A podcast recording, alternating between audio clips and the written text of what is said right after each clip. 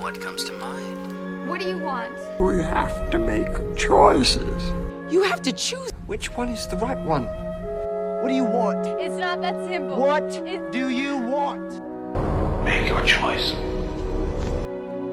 Bienvenue sur Le Choix de Marie, le podcast ciné qui vous donne tout simplement des idées de films à regarder. Sans spoiler ni prétention, je partage chaque semaine avec vous les films que j'ai vus pour faciliter votre dilemme du On regarde quoi? Bonsoir à tous depuis Los Angeles. Je suis de retour depuis euh, une petite semaine et euh, c'est assez épuisant euh, comme retour entre la préparation de mon film dans 10 jours, la reprise des cours, un décalage horaire qui était quand même bien violent. Euh, donc la semaine a été bien remplie, mais j'ai quand même eu le temps de mater euh, un petit paquet de films et ça fait du bien. On va parler du coup de quatre films cette semaine avec au programme un film de super-héros The Batman, un film d'horreur X, un thriller The Beta Test et pour finir un film d'aventure comique Everything Everywhere All at Once. Je me suis empressée d'aller voir The Batman à mon retour de France, chose pas évidente parce qu'il faut quand même bloquer 4 heures de son temps entre le trajet, les pubs et le film. Film américain réalisé par Matt Reeves et sorti en 2022. Il s'agit du neuvième film centré sur le personnage de Batman. Ce réal avait déjà été en charge de Cloverfield et des deux derniers, La planète des singes également, que j'avais tous les trois beaucoup beaucoup aimé. Le synopsis de son Batman. Lorsqu'un tueur s'en prend à l'élite de Gotham par, une série de machinations sadiques, une piste d'indices cryptiques envoie Bruce Wayne, aka Bat- Batman, sur une enquête dans la pègre où il rencontre des personnages tels que Catwoman, le pingouin ou encore le parrain Carmine Falconet. Vous le savez à ce stade, je suis vraiment pas branché film de super-héros, mais je vois vraiment Batman comme un personnage à part. Je l'aime vraiment euh, beaucoup beaucoup, c'est carrément mon fond d'écran de téléphone. Parce que c'est pas vraiment en fait un super-héros pour moi Batman, il y a rien de, de surnaturel en général euh, dans ces films, c'est beaucoup de gadgets euh, mais pas vraiment de super pouvoir en tant que tel. Et du coup, je suis quand même assez excitée à chaque fois qu'il y a un Batman qui sort. Et j'avais pas mal d'attentes sur celui-là étant donné que on en entend quand même beaucoup beaucoup de bien depuis sa sortie. Alors, trois heures, c'est trop long, euh, même pour Batman. En fait, je crois qu'en dehors de Titanic, il y a vraiment euh, très peu de films qui justifient une telle durée. Mais même en dehors de ça, j'ai pas été entièrement convaincue par ce Batman. C'est loin d'être mauvais, c'est même euh, très très bien sur plein de points, mais il y a quand même quelques trucs qui m'ont déçu. Il y a énormément euh, d'incohérences narratives, de choses qui ne tiennent pas trop debout, et ça manque un peu de, de fil rouge qui tiennent tout le film de A à Z, j'ai trouvé. Les méchants sont très très cool, et la plupart des scènes avec eux sont vraiment bien, je pense à toutes les scènes, euh, notamment dans la, dans la boîte de nuit. J'ai par ailleurs trouvé que la photographie était absolument splendide, le film est hyper dark, et ça colle parfaitement avec l'histoire et avec euh, le ton euh, qu'ils ont voulu donner à ce, à ce Batman-là. Après, il y a quand même quelques longueurs, ce qui est dommage. Euh, et puis le seul et unique personnage féminin, qui est celui du coup de Catwoman, est un peu pourri, j'ai trouvé. Et c'est dommage en 2022 de voir des personnages féminins aussi basiques et peu développés. Et pourtant, vous savez que je suis pas la plus euh, fervente euh, supportrice de la cause MeToo, mais elle manque un peu de, de caractère. Elle est canon, mais euh, voilà, j'ai pas trouvé qu'elle avait euh, énormément de personnalité. La musique aussi, euh, pas très prenante, voire carrément un petit peu dérangeante, alors que pourtant j'aime beaucoup euh, ce compositeur habituellement qui s'appelle euh, Michael Jack, euh, Giacchino, c'est celui qui avait s'était occupé de Lost et de Up notamment. Euh, le cast aussi est un assez gros euh, sujet quand on parle de, des Batman. On a Robert Pattinson qui fait un très bon Batman, mais un mauvais Bruce Wayne. En fait, il a eu du mal à distinguer les deux, alors que c'est quand même deux personnages bien distincts et j'ai trouvé qu'il y avait quand même euh, trop de dénominateurs communs dans les deux. Zoé Kravitz qui est absolument sublime, mais qui est donc du coup assez random comme personnage, je le disais. Colin Farrell est méconnaissable et hyper convaincant en pingouin. Mais le gros gros point fort du film pour moi, ça reste Paul Dano qui est absolument excellent en Riddler, autant dans la première partie du film quand il est masqué que sur la fin où on voit vraiment sa tête euh, une fois qu'il a été euh, une fois qu'on a vu euh, son visage, quoi. Bref, un peu en demi-teinte, comme vous pouvez le voir sur ce Batman, que j'aurais, je pense, du mal à revoir, alors que ceux de Nolan et de Tim Burton, c'est quand même toujours un plaisir lorsque je retombe dessus. Euh, voilà, euh, je les aimais vraiment beaucoup. J'aurais du mal, du coup, à le conseiller absolument à tout prix. Euh, je pense que ça dépend un peu de votre affinité avec le personnage. Moi, je reste quand même très contente de l'avoir vu. J'irai voir les prochains lorsqu'ils sortiront, parce que vous vous en doutez bien, je pense qu'on part à nouveau sur une trilogie.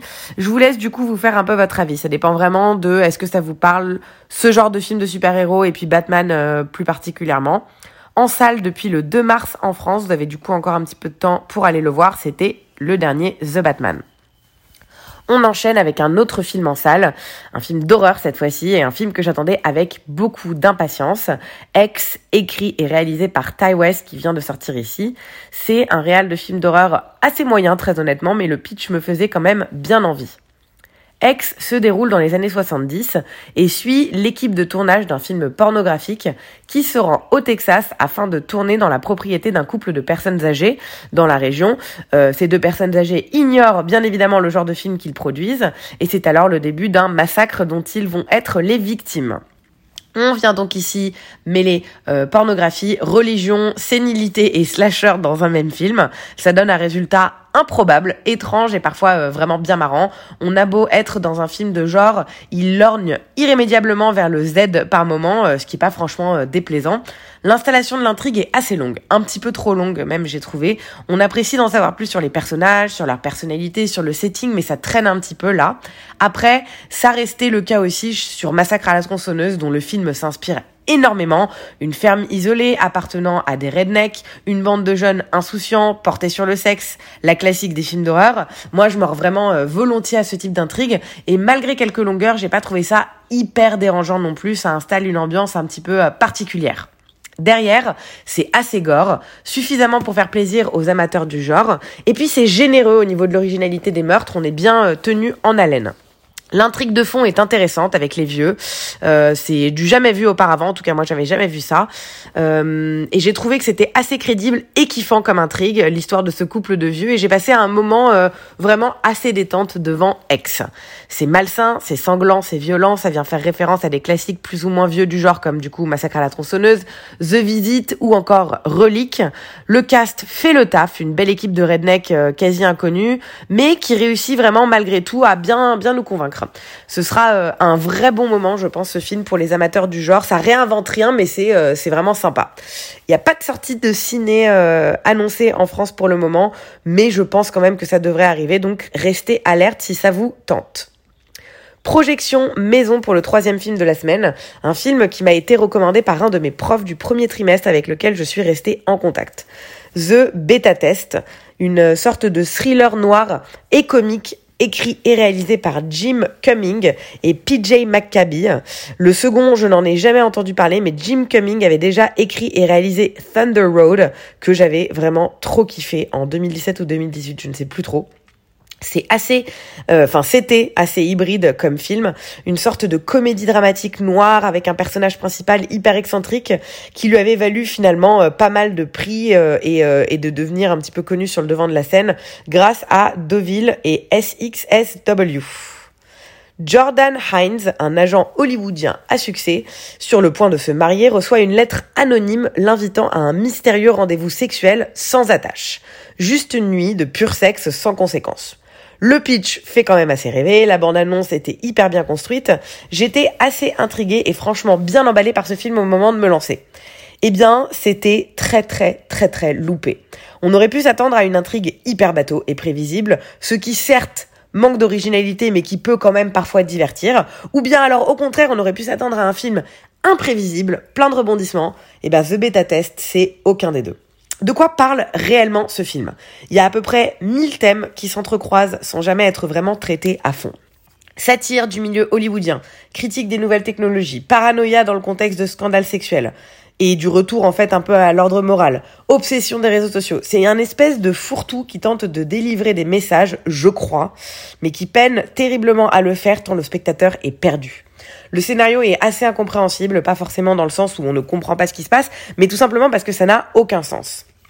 Et en fait, c'est quoi comme genre de film finalement?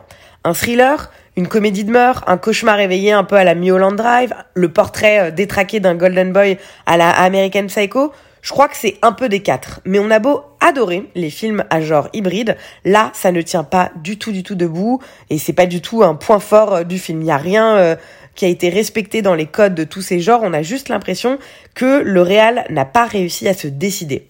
Dernier point faible, et ça me peine de le dire, Jim Cumming himself, qui interprète le personnage de Jordan. Il reprend le rôle du mec hyper excentrique et il est vraiment bon dedans, mais Jordan est juste un personnage odieux, détestable, mal présenté, sans vulnérabilité, bref, il y a vraiment rien qui pousse le spectateur à avoir envie d'être de son côté. Le reste du cast est aussi assez médiocre, mais il faut dire aussi que leur écriture l'est également. Bref, c'était un joli raté sur ce coup, c'est dommage, parce qu'il avait vraiment tout euh, pour être une fable sympa sur l'adultère et la paranoïa, mais ce film est totalement euh, passé à côté de son sujet. Je découvre en fait avec surprise que The Beta Test a eu le droit à une sortie en France en décembre dernier. Euh, je sais pas trop pourquoi et comment, mais en tout cas, euh, impossible de vous le trouver à ce stade en plateforme de streaming. Pas une grande perte à mon avis, comme vous avez pu le comprendre, mais si vous voulez quand même le voir, ce sera en DVD ou en téléchargement. C'était donc The Beta Test. Dernier film de la semaine, c'était de nouveau au ciné, une autre production A24, c'était déjà le cas de X euh, un peu plus tôt dans la semaine, un film que j'attendais avec énormément d'impatience, la bande-annonce était absolument folle. Il s'agit de Everything Everywhere All at Once, écrit et réalisé par Daniel Kwan et Daniel Schnertz, dont c'est le deuxième long métrage, c'est un duo de, réalisateurs qui avait déjà réalisé Swiss Army Men en 2016 que je n'avais pas vu. Je sais pas trop quoi mettre comme genre pour le décrire. Euh, c'est vraiment hybride comme film. J'ai mis film d'aventure comique en intro, mais je crois que science-fiction comique pourrait marcher aussi. Parce qu'en fait, ce film, c'est un véritable ovni. Evelyn, une femme sino-américaine épuisée, n'arrive pas à finir de remplir sa déclaration fiscale. Elle est emportée dans une aventure folle où elle seule peut sauver le monde en explorant d'autres univers, se connectant en fait aux vies qu'elle aurait pu mener. Alors j'annonce, ce film sera assurément l'un de mes préférés de l'année 2022. J'en attendais beaucoup et le résultat a été au-delà de mes attentes. Et je suis obligée d'admettre que je suis vraiment en difficulté là pour en parler tout de suite dans cette critique tellement ce film est particulier. C'est un film unique et bizarre dans son traitement qui n'est que what the fuck un film d'action, mais qui vient vraiment euh, bousculer les codes avec des twists absolument hilarants que je m'abstiendrai de citer pour ne pas vous spoiler. Mais c'est ce qu'on doit retenir en tout cas, c'est que c'est un film euh, extrêmement drôle qui surprendra tout le monde. Le personnage d'Evelyn vient en effet explorer plusieurs mondes différents et chacun est dévoilé et exploré avec beaucoup d'humour en jouant sur les stéréotypes et codes de chacun des genres et de chacun des univers.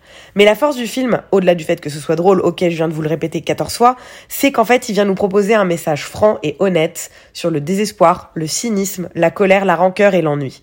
Ouais, je suis bien consciente que je viens de vous donner un ton euh, beaucoup plus dramatique euh, à cette critique. Mais c'est vraiment ça que ce film nous fait ressentir. Parce qu'in fine, le voilà le message de Everything Everywhere All at Once. La vie vaut le coup d'être vécue et appréciée malgré les écueils que l'on peut rencontrer. C'est simple, n'est-ce pas? Mais je vous promets qu'un message n'a jamais été aussi bien délivré et je défie quiconque de ressortir neutre de ce film. L'histoire et son message suffisent selon moi à aller le voir, mais je vais quand même prendre le temps de passer en revue les autres énormes points forts du film. La musique, signée Sun Lux qui accompagne parfaitement toutes les étapes du voyage d'Evelyn. La photographie, euh, Larkin Sepli est mon nouveau dieu, il sait absolument tout faire. La lumière, les couleurs, les plans, tout est parfaitement maîtrisé et donne un rendu visuel absolument splendide, d'autant plus qu'on est dans des univers très très différents. Il y a une palette de couleurs extrêmement vaste et riche. Le montage de ce film, qui n'a absolument aucun sens dans son plot de base, mais qui arrive justement très ingénieusement pardon, à lui donner tout son sens. Le projet était vraiment ambitieux dès l'écriture, mais alors sans ce coup de maître du monteur Paul Rogers, le film aurait été euh, vraiment euh, bon pour aller à la poubelle. Les costumes et le maquillage, il y avait vraiment de quoi s'amuser, et eh bien ça se ressent. Voilà, tout est euh, vraiment euh, parfait dans ce film et bien sûr aussi le cast qui mériterait une chronique juste pour eux. Je ne pensais pas que Michelle Yeoh aurait su autant sortir de son registre habituel. C'est une actrice qui a des rôles euh, beaucoup plus traditionnels, Tigre et Dragon, même dans Crazy Rich Asian, elle est pas, c'est pas une actrice qui est loufoque. Bah là, elle est époustouflante et elle a su totalement se prêter au jeu schizophrénique de son personnage. Stéphanie Hugh, euh, qui joue sa fille, est tout aussi incroyable. Elle est pleine de vie et c'est assurément la révélation du film. Le euh, mari est joué par Jonathan Kekwan iconique 2001 d'Indiana Jones, le personnage euh, qui vient apporter toute la profondeur du film.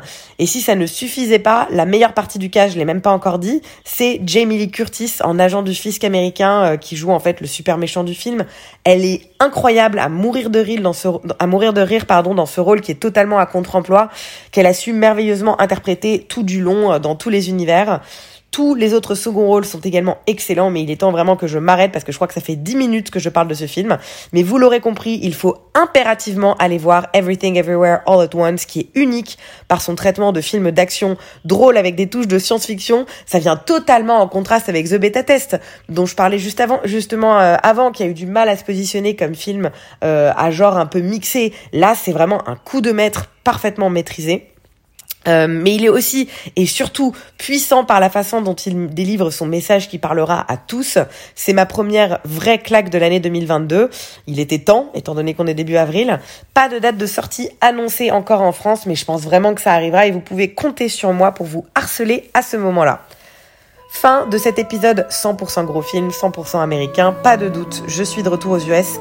Je, suis désolée, je réalise que ma voix euh, est un peu, enfin j'ai un petit rhume et que ma voix a pas forcément dû être très agréable tout au long de cet épisode. Euh, voilà, en tout cas cet épisode finit avec une note de Maboule avec Everything Everywhere All at Once, comme vous avez pu l'entendre, qui se place directement dans le top de mes films de l'année. J'espère que vous aurez l'occasion de le voir, j'espère aussi que tout va bien chez vous et que vous regardez des bons films. Prenez soin de vous et je vous dis à la semaine prochaine pour un prochain épisode. Bonne soirée à tous